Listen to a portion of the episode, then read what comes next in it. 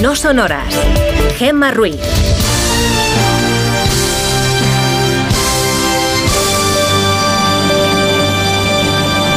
Son las 5 y 7 de la mañana, las 4 y 7 en Canarias. Buenos días.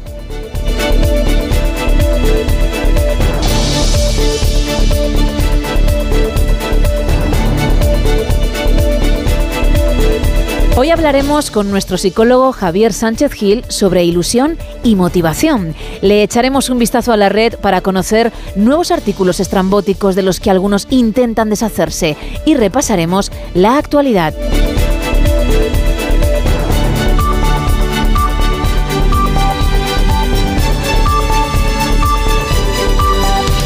Pero vamos a comenzar viajando por la historia para saber qué pasó un 22 de enero de otros años.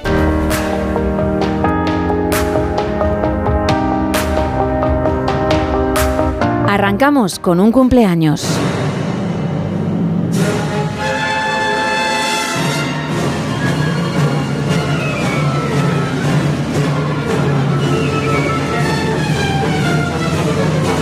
El 22 de enero de 1898 venía al mundo en Letonia el cineasta soviético Sergei Eisenstein. Comenzó su carrera en el teatro, por el que empezó a interesarse en el Ejército Rojo, dirigiendo pequeñas obras para las tropas. En el cine lo hizo rodando cortometrajes. Su nombre sería mundialmente conocido gracias a su película de 1925, El acorazado Potenkin, que relata los hechos ocurridos en 1905 en el buque del mismo nombre, cuando la tripulación se amotinó y se enfrentó a los oficiales zaristas por las pésimas condiciones en las que vivían. Está considerada una de las mejores obras del cine mudo y él, el padre del montaje cinematográfico, especialmente por la escena de las escaleras de Odessa que escuchamos, en la que las fuerzas zaristas disparan contra el pueblo inocente que en estampida huye escalinata abajo.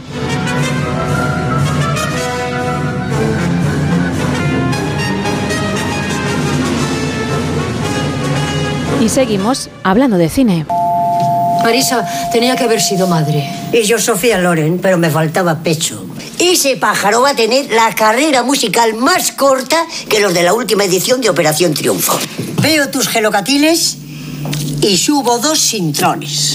Y yo veo tus dos sintrones y subo seis aspirinas. ¿Efervescentes? Sí. Vas a por todas, ¿eh? Hola, Pili, qué bien te veo. Lo siento, pero no puedo decir lo mismo. Pues haz como yo, miente, ¿eh? Tal día como hoy, en 1930, venía al mundo la actriz española Mariby Bilbao. Aunque el gran público la conoció por sus papeles en Aquí no hay quien viva y La que se avecina, a sus espaldas contó con más de 60 años de carrera en cortometrajes y películas. Falleció en 2013. Hoy habría cumplido 94 años.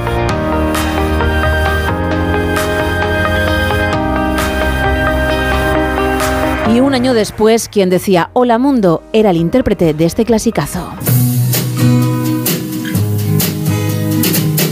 Don't know much about history. Don't know much biology. Don't know much about a science book. Don't know much about the French I took. But I do know that I love you. And I know that if you love me too,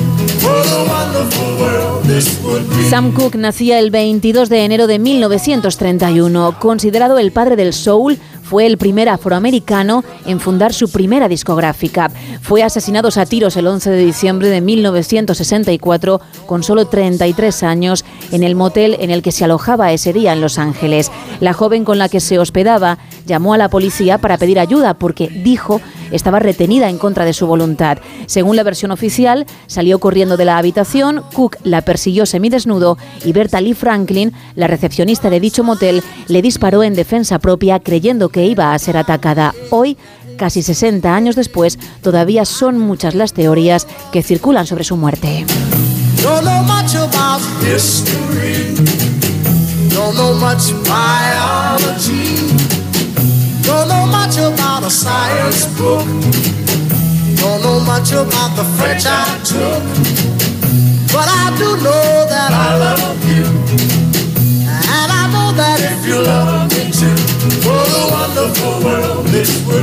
Y viajamos ahora hasta 2008, pero por una mala efeméride. Tú me completabas. Eres una basura que mata por dinero. No hables como ellos, no lo eres.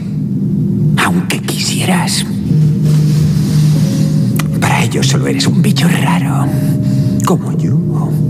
Ahora te necesitan. Pero cuando no sea así, te marginarán como a un leproso. Mira, su moralidad, su ética. Es una gran mentira. Se olvidan a las primeras de cambio. Solo son tan buenos como el mundo les permite ser. Ya verás cuando las cosas se tuerzan. Esos individuos civilizados se matarán entre ellos. Yo no soy un monstruo. Solo voy un paso por delante. El 22 de enero de 2008 falleció el actor australiano Heath Ledger por una sobredosis de medicamentos en pleno auge de su carrera. Comenzó en Hollywood en 1999 con la película 10 razones para odiarte, a la que le seguirían otros títulos como El Patriota, Monsters Ball, Candy o El secreto de los hermanos Grimm, aunque no fue hasta 2005 cuando el público reconoció su excelente trabajo gracias al film Brokeback Mountain, por el que fue nominado al Globo de Oro y al Oscar por Mejor Actor, aunque no ganó ninguno. Un año después, como escuchábamos hace unos segundos, aceptó interpretar a Joker en Batman El Caballero Oscuro de Christopher Nolan, que se estrenó meses después de su muerte y por la que recibió a título póstumo el BAFTA, el Globo de Oro y el Oscar a Mejor Actor de Reparto.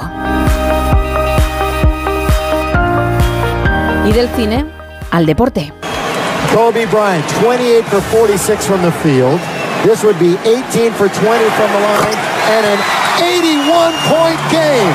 55 in the second half. You got to get him out of the game. Somebody got to fly. Oh, it is out Get ball. There it is. Here we go. And Kobe Get will be ball. replaced. And listen to this crowd for number eight, Kobe Bryant. El 22 de enero de 2006, el malogrado Kobe Bryant anotó 81 puntos en un partido de la NBA, la segunda mejor anotación de la historia de esa liga.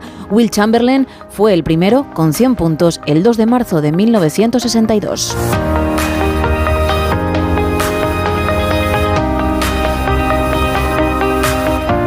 Y terminamos nuestro viaje en 2022. Ese año, un día como hoy, falleció Don Wilson. El que fuera guitarrista de The Ventures durante casi seis décadas nos dejó para siempre a los 89 años en su ciudad natal, en Tacoma, en Washington. La banda, formada en 1958, es conocida por diferentes clásicos, como el tema de 1969, Hawaii 5-0, para la serie homónima.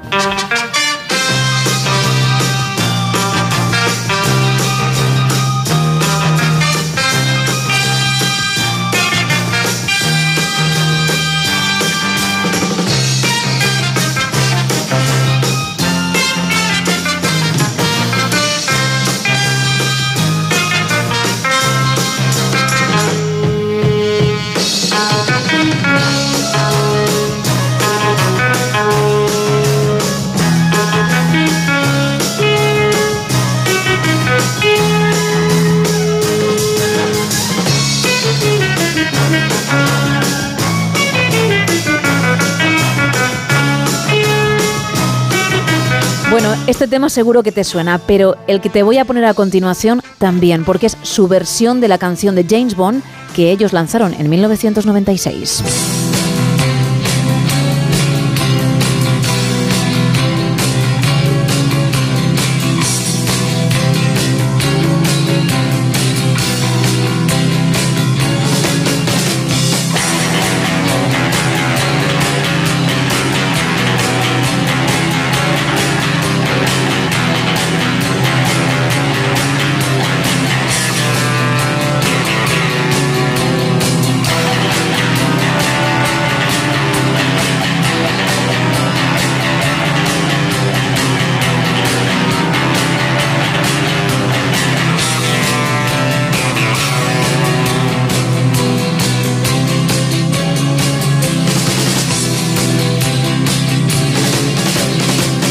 Este repaso lo vamos a cerrar con otro de sus clásicos, con Walk, Don't Run.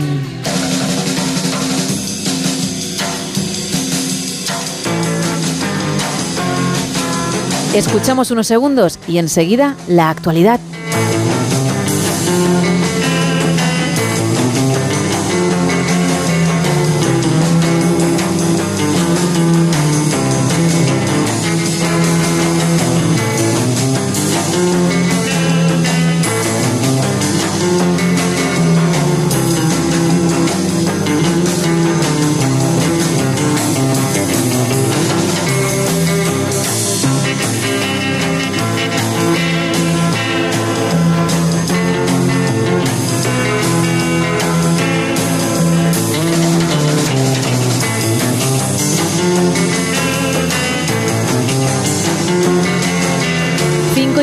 Y 18 de la mañana, 4 y 18 en Canarias.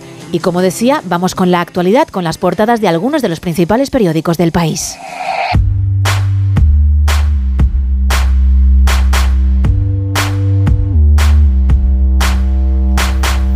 Comenzamos con la razón. Puigdemont cuela al PSOE la agenda previa al procés. El gobierno en pleno se examina esta semana en el Congreso de sus prioridades: amnistía, sanidad y migración. El PP denuncia que los socialistas copian otra vez una de sus medidas estrella. Y Feijó avisa que Galicia se juega mucho si gana el sanchismo, ya que todo en España está en venta. En el país podemos leer los muertos en Gaza ya suman 25.000 personas, el 80% mujeres y niños. Galicia revive el grito de nunca más contra los pellets. El gobierno reforzará la comprensión lectora tras el revés de Pisa y De Santis se retira de las primarias republicanas y apoya a Trump. En la portada del Mundo podemos leer que jefes del IBEX niegan un acercamiento a Sánchez. Cara a cara con los islamistas en Cisjordania, los mártires de Hamas del comandante Cobra.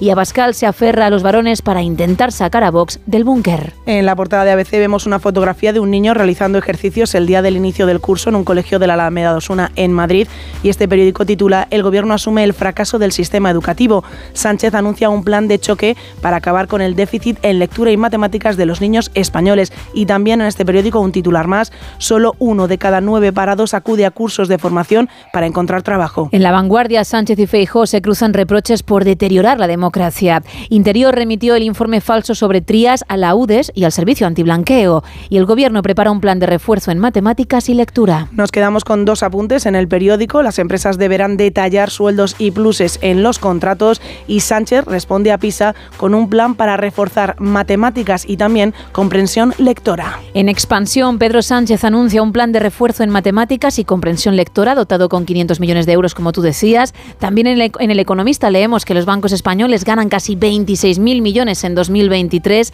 Más de 2.700 extranjeros fueron expulsados en 2023 de España un 25% menos y los supermercados pierden peso en el negocio online tras la pandemia. Y cerramos con cinco días. El creador de ChatGPT busca una alianza para fabricar sus propios microchips. La banca se prepara para hacer frente a la morosidad con equipos especiales y el Supremo reabre el alcance temporal de las reclamaciones con la plusvalía municipal. Eso en cuanto a las portadas, pero hay una información que también es fundamental. La previsión del tiempo para hoy. Pues un frente atlántico Gema va a dejar cielos cubiertos en Galicia, toda la zona del Cantábrico, así como en Castilla y León. Unas nubes que dejarán precipitaciones débiles por la mañana en tierras gallegas y por la tarde se espera algún chubasco también débil en la costa vasca y en Navarra. En el resto del país, la semana comienza con cielos bastante despejados. Será un lunes en el que vamos a disfrutar del sol. Un sol que también hará acto de presencia en el archipiélago canario, pero en Canarias la semana la comienzan con avisos amarillos por rachas de viento que podrán alcanzar los 80 kilómetros hora en Tenerife. A esta hora, en la web de la EMET también hay activados avisos para las próximas horas en las costas gallegas por vientos que van a dejar olas de hasta 7 metros y la protagonista a esta hora en muchos puntos de nuestro país es la niebla. Hay avisos en Huesca, en Lleida y en el oeste de Extremadura. Mucha precaución al volante porque estos bancos de niebla no se dispersarán hasta las 10 o las 11 de la mañana. En cuanto a las temperaturas, tras un fin de semana en el que los termómetros han llegado a marcar los 6 y 8 grados bajo cero, en el que un fin de semana en el que algunos nos hemos despistado y entonces tenemos esta voz. Sí, verdad. Bueno, yo no puedo quejar, no, no puedo criticarte porque tengo también para, para quejarme por no haber hecho las cosas como tenía que hacerlas. Efectivamente. Estamos con la voz de aquella manera. Sí, el lunes una se dijo, bueno, hace sol, hace sol, vamos a salir un poco... El sábado, ¿no? ¿Te el confiaste? Sábado, perdón, el sábado, sí, me confié el sábado y dije... Y toma, lunes. Hace sol, hace sol y aquí estoy el lunes. Bueno, pues hoy lunes no veremos estos valores negativos. En Canarias habrá máximas de 24 grados en Tenerife, mientras que en Península ninguna capital de provincia va a superar los 20 grados. En Valencia rozarán los 19, en Oviedo los 18, en Albacete los 14, 11 en Guadalajara o 10 en Soria. Las mínimas, pues tenemos un grado bajo cero en Teruel y en Pamplona, cero en Zaragoza, frente a los 15 en Ceuta o 14 en A Coruña. Esto va a ser una conversación muy de ascensor. a ver, vamos allá. Pero yo cuando digo que me he relajado, es decir, que mm, me he confiado en exceso. Es porque a lo mejor no me he puesto gorro o bufanda. Pero es que un pajarito me ha dicho que tú el sábado te pusiste unos pantalones cortos con una sudadera hasta ahí y ala, a la calle. ¿Cómo quieres estar, alma de cántaro? Efectivamente, el sábado salimos así de casa. es lo que tiene el deporte. Pero que estamos en enero, pero que ya tendrás tiempo. Llevaba una sudadera muy gorda, llevaba también Ajá. un forro polar muy gordo. Claro. Yo creo que el error estuvo en los pantalones cortos. En esos gemelos al aire. gemelos al aire. Demasiado pronto, Sí, quizás, ¿no? Demasiado pronto. Hacía bastante frío a la hora que salí de casa. ¿Has aprendido por lo menos la lección? He aprendido la lección y la verdad es que, madre mía, tengo una voz y unos mocos que lo me lo merezco además, me los merezco mucho. ¿Vas a esperar para enseñar pierna? Esperaré al menos hasta febrero. Me dejas más tranquila. Seguimos.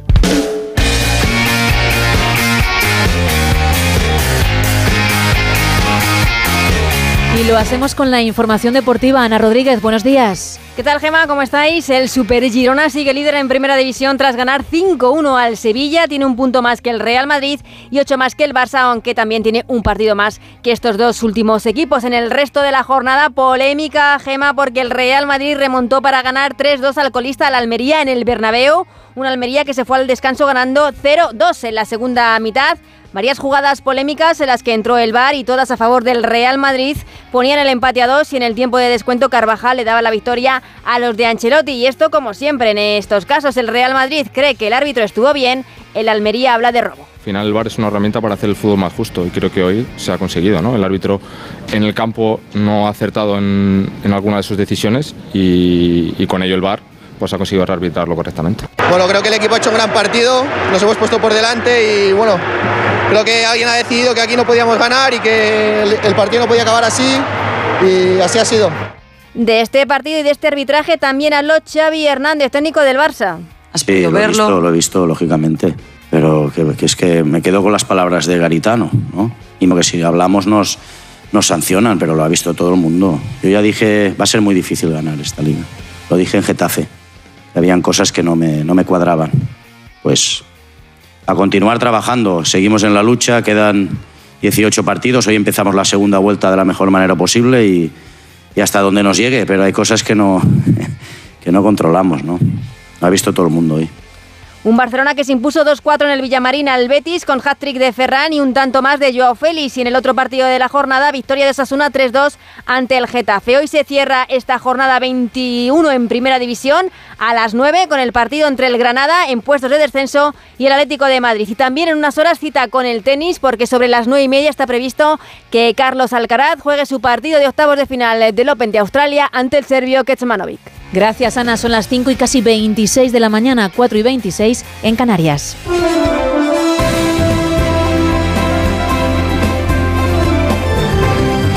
Y hoy tengo el inmenso placer de saludar a Juan Carlos Vélez. Muy buenos días. El placer es mío. Muy buenos días, Gemma. ¿Cómo Gracias. Pues muy bien, ahora mejor. Ahora mejor. Hombre, por supuesto, me encanta escucharte si ya lo sabes. Ay, muy bien. pues muchísimas Estos minutos van a ser- Me, me halagas.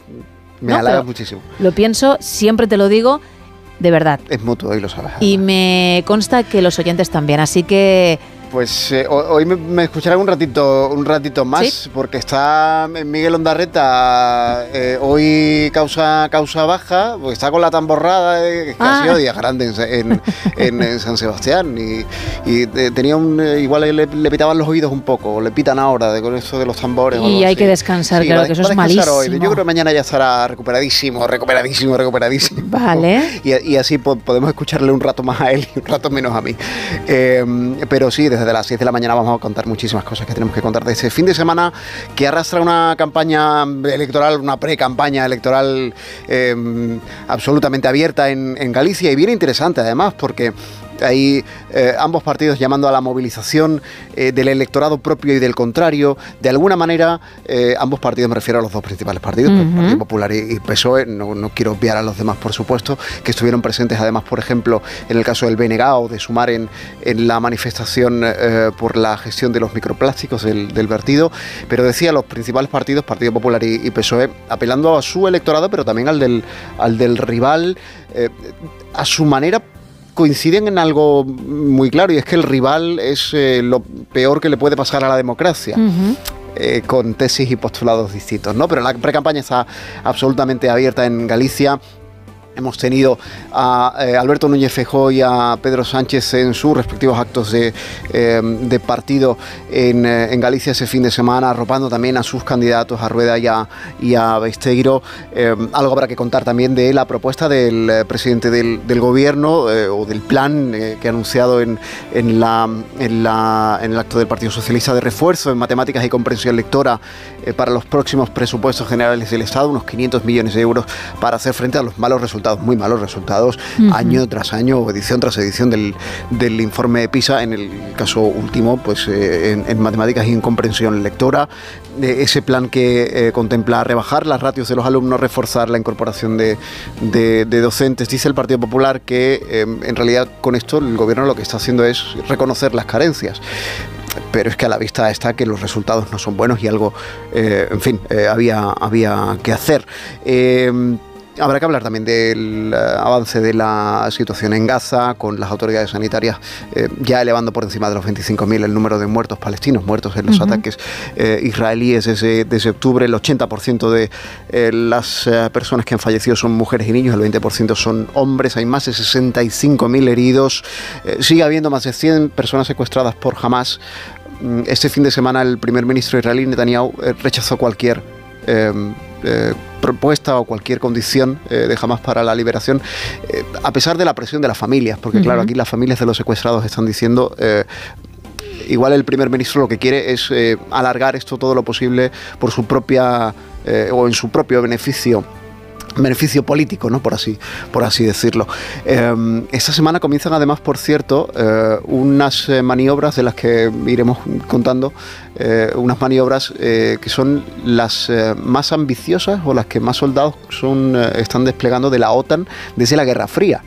Eh, 90.000 soldados de, o efectivos militares de, de los países, de los ejércitos aliados y de, y de Suecia que empiezan esta semana y que se prolongan hasta, hasta el eh, mes de mayo.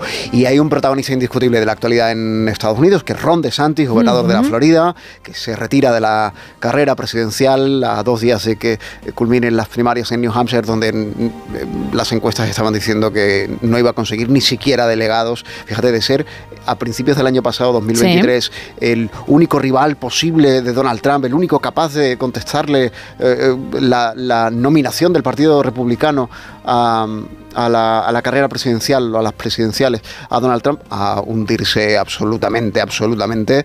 Quedan dos en esa carrera, quedan Donald Trump y Nikki Haley, y, y ahí se va a dirimir seguramente la nominación del, del Partido Republicano. Bueno, todo esto de actualidad, pero es que además ya sabes que tenemos España que madruga, tenemos la historia de una canción, miraremos al retrovisor y nos encontraremos con qué otro momento del pasado habrá que contar eh, y recordar con, con Elena Bueno. Hay mucho programa por delante, mucho Uh, lunes digo, por ¿eh? delante en este, en este más de uno que comienza a las 6 de la mañana, a las 5 en Canarias. Contigo al frente en esa primera hora. Pues te escucharemos a ti y a todo el equipo. Gracias, Juan Carlos. A ti, chao, chao. Mañana más. Son las 5 y 31, 4 y 31 en Canarias. ¡Paren las rotativas! Vale, ya pueden arrancar.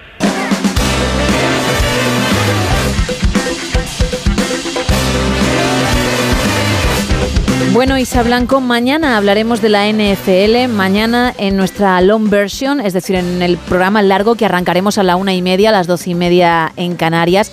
Obviamente una y media de la madrugada. Pero mm, esta noche ha jugado Travis Kelsey. Correcto. ¿Te ha dado tiempo a preparar tu sección o has estado demasiado distraída con el partido? Bueno, como somos expertas ya en esta mesa sobre, Por supuesto. sobre NFL, hace- no hace falta tampoco prepararse mucho ya lo que nos salga. Le hemos visto hacer un símbolo de un corazoncito dirigido a ella, que estaba disfrutando también viendo el partido. Ha marcado dos touchdowns, así que se ha ido muy contento a casa. Menos mal que has dicho que ha marcado dos touchdowns, porque si llegas a quedarte con el corazoncito cuando tres segundos antes has dicho somos expertas, en fin, yo como el meme de Homer Simpson que desaparece en unos arbustos, igual. Igualito, ¿no? He hecho patas y aquí no ha pasado nada. Bueno, cuéntame con qué decides arrancar día y también semana. Pues vamos a hablar de las primeras recetas de la historia. Vale. Según los expertos, si hay que hablar de recetas, nos tenemos que ir a los primeros cocineros que no son otros que los hombres y las mujeres del Paleolítico. Su primera receta se hacía con, bueno, se hacía en un hueco que hacían ellos en el suelo, ponían piedras calientes en ese agujero, echaban agua y dejaban que se calentara. Una vez que veían que estaba caliente, pues empezaban a echar en ese agua los huesos, las raíces, carnes y pescados. En un principio, la idea de echar la carne y el pescado era para que se ablandara y fuera más fácil comerla. Y luego los expertos creen que no tardaron en darse cuenta de que ese agua con cosas, ¿no? Vamos a decirlo, ese caldito en el que cocinaban sus alimentos estaba rico porque tenía los sabores de aquello que ponían. Con lo cual ahí teníamos esa sopa. Pero es que hay tablillas encontradas en Mesopotamia, datadas del año 1700 a.C., que se han encontrado recetas escritas y, por ejemplo, en esas tablilla- tablillas se pueden leer una receta de guisos de carne y de verdura. Y según la historiadora Sandra Lozano, hay recetas que recuerdan bastante a los callos o al solomillo Wellington, e incluso una receta en la que presentan un pichón hecho con dos cocciones. No está nada mal, ¿eh? No está nada mal. Por un lado estaban las pechugas guisadas y por otro los muslos dentro de una masa ya horneada. También se han encontrado recetas eh, en Egipto, se encontró un papiro que explicaba los pasos para hacer lentejas. Los griegos hacían también una especie de caldo muy clarito a base de cereales que tomaban como alimento y también como remedio terapéutica. Y en 20 minutos he podido leer que el primer libro de recetas, o al menos en el que se ha conservado parcialmente hasta nuestra época, es un libro escrito en griego que es de finales del siglo V antes de Cristo. Su autor es Mitezo de Siracusa y en este libreto encontramos una receta de otra sopa que se llama caldo negro, que estaba hecha de sangre de animal con sal, vinagre y hierbas aromáticas. Una sopa que los espartanos, espartanos tomaban antes de las batallas porque decían que este caldo negro aportaba fuerza y vigor. Con lo cual, las primeras recetas casi Podía todas, ser. sí, sí, casi todas tiraban un poquito hacia las sopas y luego también eran muy elaborados, con recetas que incluso podríamos encontrar a día de hoy. Ellos ya, pues ya nos llevaban bastantes años de adelanto. Es una lástima y es con lo que quiero cerrar, Isa. Que en el año 5100 nadie pueda encontrar una sola nota, una sola receta escrita por ti. Amén a ello. Qué lástima, ¿no? Qué lástima. A lo mejor una ensalada, ¿no? Uy, las ensaladas no se me dan del todo mal, O ¿eh? un sándwich. Un sándwich también me gustan. Seguimos en No Sonoras. Y como es habitual, cada lunes hacemos las maletas para viajar a lugares de ensueño. ¿Con quién? Con Marta López. Muy buenos días. Buenos días, Gema. Hoy os traigo tres lugares que no deberíamos perdernos por nada del mundo. Cuando pensamos en enero siempre se nos viene a la cabeza la palabra frío.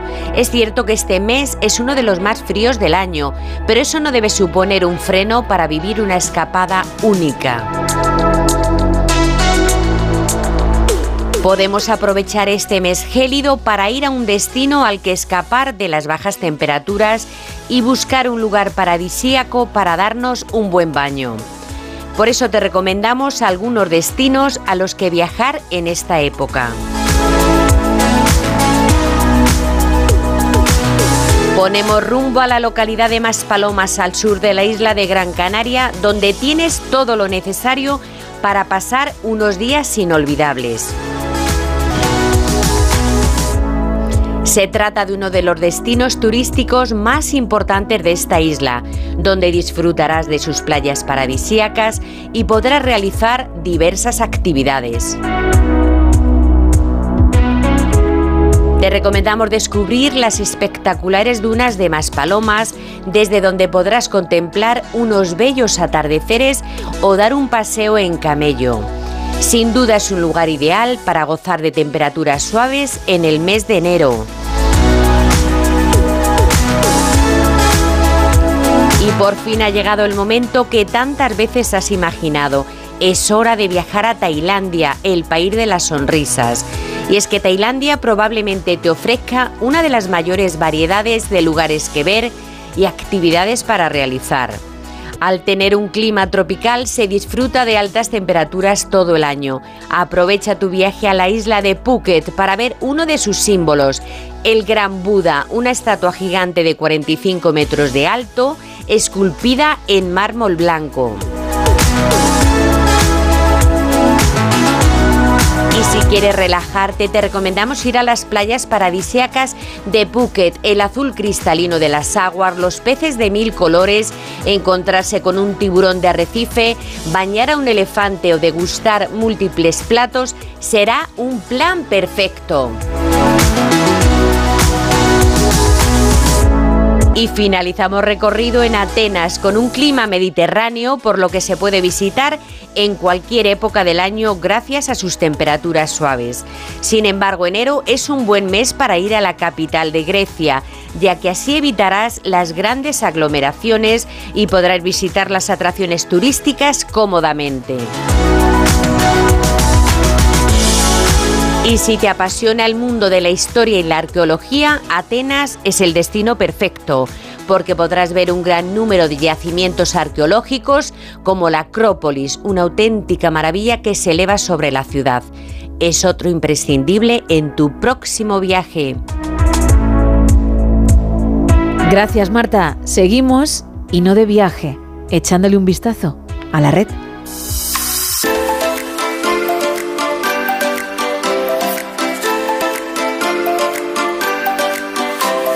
Bueno, cuidado, sí podría ser un viaje. Viajamos a través de Internet para saber qué cosas estrambóticas algunos intentan encasquetarle a otros. No es el mismo viaje que el que nos ha propuesto Marta, pero algo es algo, Isa, por favor. Algo es algo, efectivamente. Ah, así me Algo es gusta. algo, El vaso siempre medio lleno. Siempre, siempre, siempre. Además es que traemos productos de lo más curiosos. Un vaso, por ejemplo, podrías traer en cualquier momento, ¿no? Sí, podría, podría. Habrá que buscarlo. No es el caso hoy, vale. No, no es el caso. Aunque nuestro primer producto, en la foto vemos dos vasos, pero no son lo que se venden los vasos. Se vende la vintage bolsa chivata de compra diaria que aparece junto a ella. Pero es muy, muy, muy vintage. Aquí no miente. Explica un poco cómo es, pero de verdad que según la ves, mm, te lleva a tres o cuatro décadas atrás, ¿eh? Sí, sí, sí, es una bolsa de compra mm, hecha de malla verde con alzas de aluminio dorado. Eh, nos dice además en la descripción de, de esta bolsa que tiene poquísima señal de uso, aunque tiene dos rombos de las mallas con la malla rota. Cuestión, nos pone también la persona que nos lo intenta vender, de ser cosida con hilo.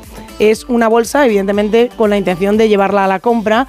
Cuidado si tienes que meter algo pequeñito porque se te va a caer por los agujeros. Claro. Pero te quedaría muy bien, por ejemplo, Gema, para ir a hacer la compra a la frutería, para que la gente viera qué fruta has comprado para la semana. Qué mm, buena dieta tienes, ¿no? Eso es, sí, sí, sí. Que, que tu nutricionista de palmas con las orejas solamente por vértelo, ¿no? Claro, pero cuidado si pones algo de mucho peso porque esta bolsa vintage se va a romper porque tiene una pinta de que va a durar un día y medio si le metes algo más de 400 gramos. A ver, a mí me ha preocupado una cosa. Cuando has dicho que no puedes meter algo pequeño porque se puede caer por el huequecito de la red.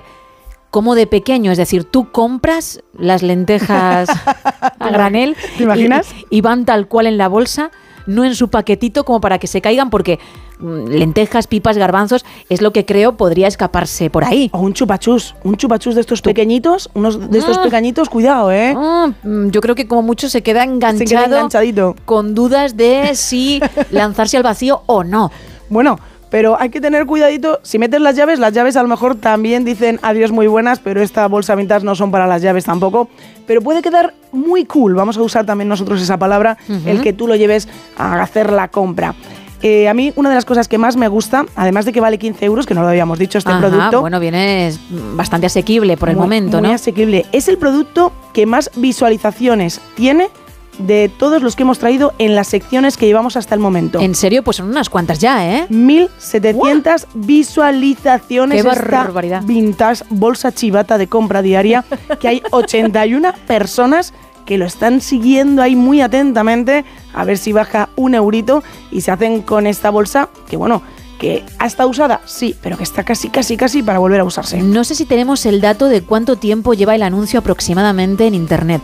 Mm, solo sé que ha sido editado en los últimos cinco días Mm, Vale, porque si lleva seis meses, por mucho que 81 personas estén atentas y 2.000 viéndolo, igual se come los moquetes. Efectivamente, pero, Vale. pero bueno, oye, hay gente que está muy, muy atenta y cuidado que a lo mejor, si ha sido editado hace tres días, a lo mejor han bajado el precio y la semana que viene ya no lo encontramos. Bueno, siempre traes algo cuando se vende para contarnos que, que al final las cosas tienen salida. No todas, pero sí algunas. Así que si es el caso, pues nos informarás. Pero hay más. Sí, hay más. No sé yo si esto va a tener salida, aunque también tiene muchas visualizaciones. A ver, el título dice Perro, Dragón, Quimera Fo, altura 21,5 centímetros. El precio es de 140 euros.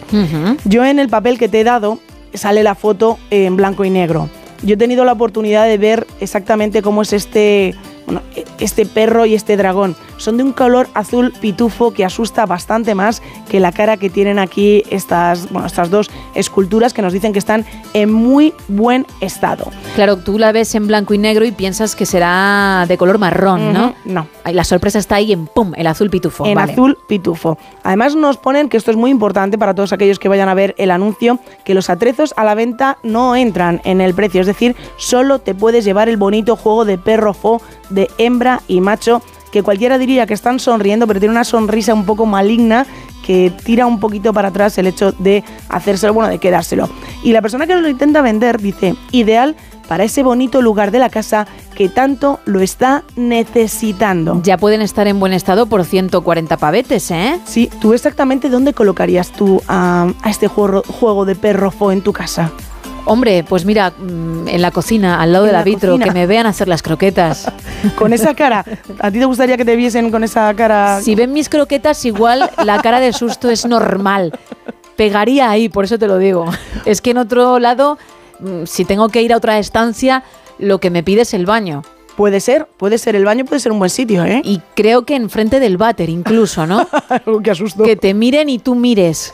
Y, y quieras hacer tu trabajo e irte rápidamente. No recrearte con una buena lectura como hace mucha gente. Muy, muy bueno eso, que ¿eh? en el equipo creo que no somos de ello, pero ahí afuera sí que hay gente que dice aprovecho y el libro que me gusta y, y que no tengo tiempo de coger, lo cojo ahora. O la revista de turno, cuidado, ¿eh? Cuidado, ¿eh? Cuidado. Cuidado con el club de lectura en ese momento. Pero fíjate que normalmente la gente que intenta vender estos productos pone Sí. hashtags para pues antigüedades, Ajá. perrofo, azul pitufo. Bueno, pues aquí nos encontramos con todo esto sin comas, similar chino, china, Japón, Japán, Japón, japonés oriental, mandarín oriental, Asia asiático, Pekín, Tokio, Can, cancerbero, azul, celeste, turquesa, abuelo, abuela, años 60, 70, Guau. 80, reciclo, recupero, actualizo, cocina. Todo esto, todo esto, todo esto, muchas más palabras que es muy complicado. Y si el anterior que hemos traído eran 1700 visualizaciones, Ajá. hoy venimos fuertes, ¿eh? 2100 visualizaciones tiene esta pareja de juego de perro fo, hembra y macho. Y 74 personas también se están pensando si ponerlo en el baño como tú. ¿Cuánto hace, o en la cocina, ojo, cuánto hace que lo editaron o que lo subieron? ¿El dato lo tenemos también? Hace más de un mes. Bueno, pues con paciencia. Esto cuesta un poco más, ¿eh? Cuesta más, 140 euros también, ¿eh? Que se lo tome con calma. Sí, la verdad es que sí. Por su bien. Más. Con calma también se lo tiene que tomar eh, la siguiente persona que nos intenta vender un producto. Son unas sillas ratán estilo vintage Cesca, nos pone. Están en buen estado. Nos, bueno, serían 60 euros y las sillas están rotas. No nos mienten en ningún momento. En la fotografía se puede ver perfectamente que la base de la silla está rota. Eh, se pueden arreglar, nos pone la persona que nos lo intenta vender. Son sillas de comedor, de oficina, de cocina, de escritorio, de estudio. El precio es por silla, tiene cuatro y las cuatro están en tan mal estado como las que vemos en la fotografía, que si pones ahí el culete, el culete se te va al suelo porque eso está roto. Pues es una pena porque tú, gracias a esta sección, has descubierto que te encanta el ratán y, y estas sillas te harían un Oh. muy buen apaño en tu casa. Hombre. Pero claro, una cosa es que te guste una silla y otra cosa que, que corras peligro, ¿no? Que tu integridad física no pueda estar asegurada. Estas sillas que en verano te dejan ahí la marca de la base del ratán en las piernas para durante todo el verano, tiene una pinta de ser comodísimas. Nos reímos de eso, pero que se ponga de moda, que las Kardashian comiencen a tener la marca del ratán en la pierna. A ver qué pasa. Ahí estarán. Pues todavía no han empezado. Tienes tú la oportunidad de hacerlo. 60 euros porque si quieres una silla ratán estilo vintage que está rota pero que la puedes renovar si quieres y además te vale para silla de comedor, oficina, cocina, escritorio o estudio. Todo solo por 60 euros. Hombre, claro, una vez que tienes la silla le puedes dar el uso que te dé la gana. Obviamente. Como si lo quieres de escalera para poder limpiar el altillo y ya está, ¿no? Si es que llegas. Bueno, hay más. Y esto sí que es vintage, pero vintage. Yo por lo menos alguno he visto en los 90. ¿En serio has visto alguno de estos? Sí. Por 29 euros lo puedes ver y lo puedes tener en tu casa un peine vintage. Está en buen estado y nos pone precioso peine antiguo de auténtico carey, 25 centímetros, antigüedad, curiosidad, original. El peine en sí tiene bastantes de las púas rotas, es de un color bastante bonito, todo hay que decirlo, Pero a mí me gustaría Es bicolor, ¿verdad? Es bicolor, sí. A mí me gustaría saber... es que es un detalle tan importante, Isa, y tan bueno que me duele que te lo saltes. Pero me gustaría saber exactamente quién paga 29 euros por tener un peine que va a dejar a lo mejor en, en el salón para que la gente lo vea como una antigüedad. 29 euros. Hombre, ¿por qué no se van a peinar? ¿Con? ¿Tú te peinarías? Por supuesto. ¿Esto desenreda? Uh, que da gusto. Pero no tienes ya un Pero ni un rastrillo bueno, ¿eh? Bueno, la verdad es que ha tenido que desenredar porque como puedes ver en la fotografía y podemos explicar a los oyentes, las puntas de todo el peine están un poquito rotas, es decir, que el anterior propietario Ha hecho tenía, fuerza, ¿eh? tenía unos cuantos nudos en el pelo, ¿eh? le ha ido bien porque roto, roto no hay nada, pero ahí hay un buen uso que ha durado bastante tiempo. Y vamos a... Dime, dime. 60 personas lo han visto y solo por ahora hay una persona que puede competir contigo, Gema, y por esos 29 euros por el peine vintage. A mí me gusta mucho, pero claro, son 30 pavetes casi, ¿eh? Así Bueno. que se lo cedo. Bueno, y voy a terminar dando esperanza. En esta sección vamos a traer un producto que ha sido vendido. ¡Hombre! Un producto que ya no está disponible en la red. Hablaste de él, ¿no? Hablamos de él en su momento y ahora hay que decirle adiós. Gracias por haber estado tanto tiempo con nosotros. A ver si lo ha comprado nuestra compañera Marta. Ahora la ser. audiencia va a entender por qué. Puede ser porque es una antigua maleta de cartón que por 16 euros ya tiene un nuevo hogar. Como se vaya a Tailandia con la maleta de cartón. Oye, es una antigua maleta que la verdad es, efectivamente, yo creo que es coger ese asa, quedarte con el asa en la mano y la maleta en el fondo. Dice, con los achaques del paso de los años, que la hace más bella a esta antigua maleta. Las medidas las puedes encontrar en las fotos. Es ideal para decoración y atrezos para el teatro y el cine. Pues nada, 238 personas lo vieron y solo una afortunada pagó 16 euros y ahora la tiene en casa. Es lo que tiene ser rápido. Eso es. Y sobre todo, ver la oportunidad en cada cosa. Gracias, Isa. Un placer. Seguimos en No Sonoras y lo hacemos con Javier Sánchez Gil.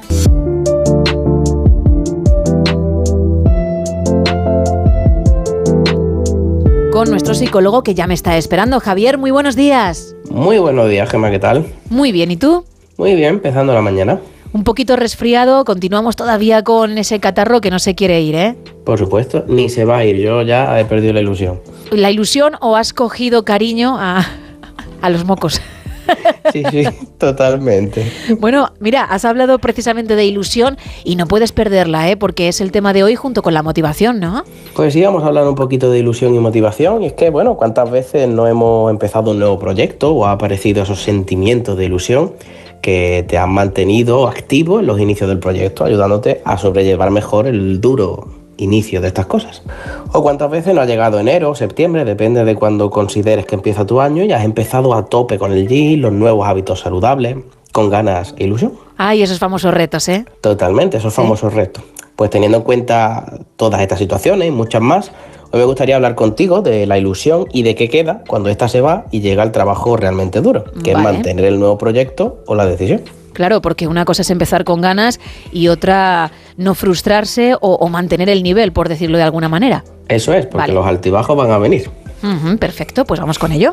Por mi consulta pasa mucha gente que cuando encuentran un trabajo maravilloso, ¿no? Pues imagínate, después de, de mucho esfuerzo, vienen a sesión durante tres semanas insultantes, locos de contento, diciendo que les ha cambiado la vida y que están súper ilusionados. En esos momentos me toca a mí ser un poco aguafiestas o abogado del diablo y asegurarme de que, bueno, que la motivación no decae cuando la ilusión se diluye. Básicamente toca preparar a la persona para mantenerse en la situación a pesar de la pérdida de la ilusión inicial.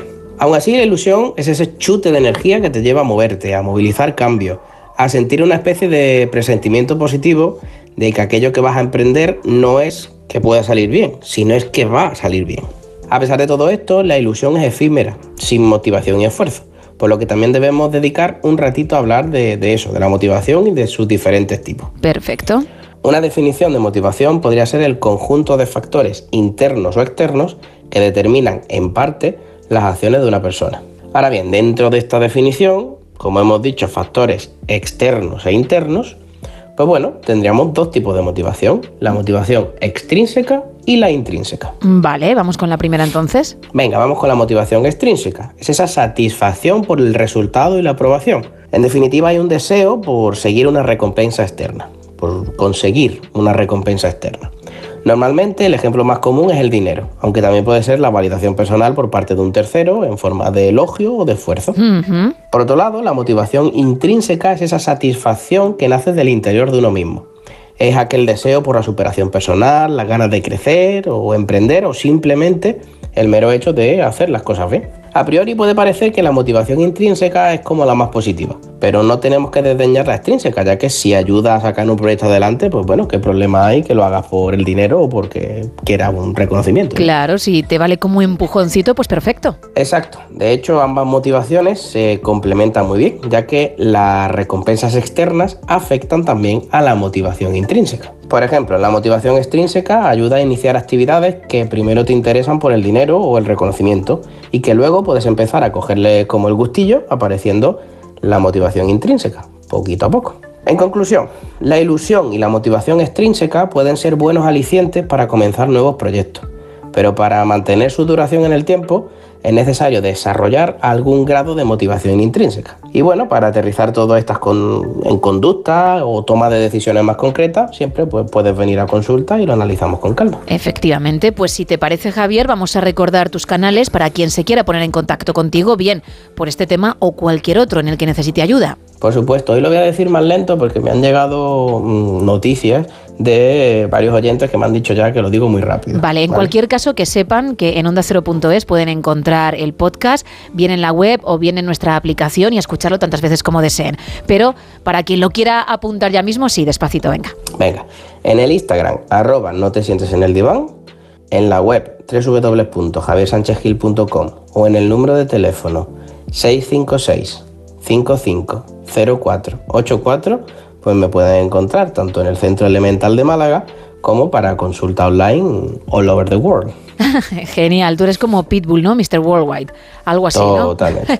bueno, precisamente en ese número que ahora vamos a recordar otra vez, la gente también puede realizarte consultas que tú contestarás de forma privada y nosotros elegiremos una a la semana para tratar de forma anónima en antena y que la gente que está pasando por lo mismo o se puede sentir identificada con ese problema, pues sepa cómo actuar. Recordamos de nuevo ese teléfono, Javier. Por supuesto, 656 550484. Perfecto, y ahora dime con qué nos quedamos en esta ocasión. Venga, esta semana una de las preguntas que me han hecho es la siguiente. Hola Javi, me surge una pregunta siempre que te escucho. ¿Qué caso es el más complicado para ti? O puedes contar, y, bueno, me pregunta que si puedo contar por qué, ¿no?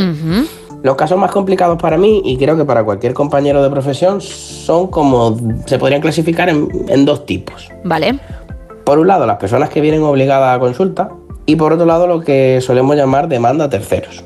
Vemos cada uno de ellos. Perfecto.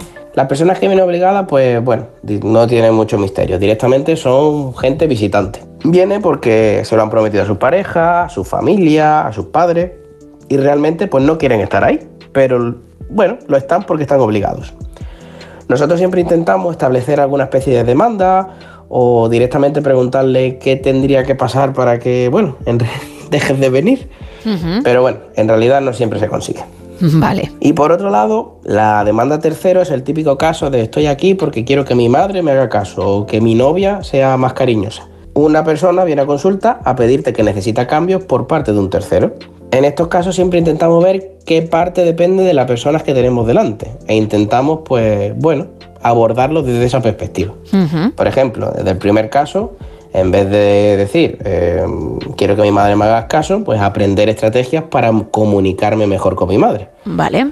O por ejemplo, si quiero que mi novia sea más cariñosa conmigo, pues aprender a realizar peticiones de necesidad a mi novia. Bueno, pues yo creo que ha quedado bastante claro, que seguro que mucha gente se ha sentido identificada, aún así, sean de un grupo o de otro, o de los que no están ahí incluidos porque no son casos muy complicados. Si se necesita ayuda, hay que acudir, Javier, a profesionales como tú. Ya hemos dado tus canales, así que que nadie lo deje pasar porque cuanto más tiempo pase, pues más complicado puede ser y más se sufre, que eso es lo peor, esa es la peor parte, sin lugar a dudas. Y quien quiera realizarte una consulta, pues lo dicho, tenemos ese teléfono móvil y lo que deseen, tú pues lo tratarás de la mejor manera, ¿no? Exactamente, aquí estaremos para todo aquel que lo necesite. Genial, pues para nosotros, por ejemplo, dentro de una semana, ¿vale?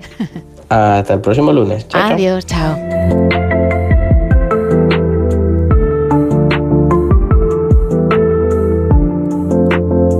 Y ahora lo que toca es bajar el telón.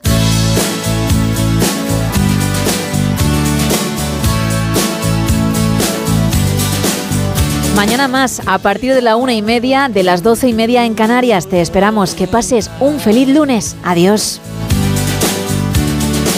I see love that money just can't buy. One look from you, I drift away. I pray that you are here to stay. Anything you want, you got it.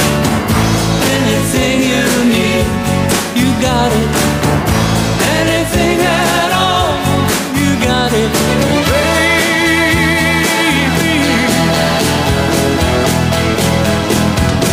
Every time I hold you, I begin to understand.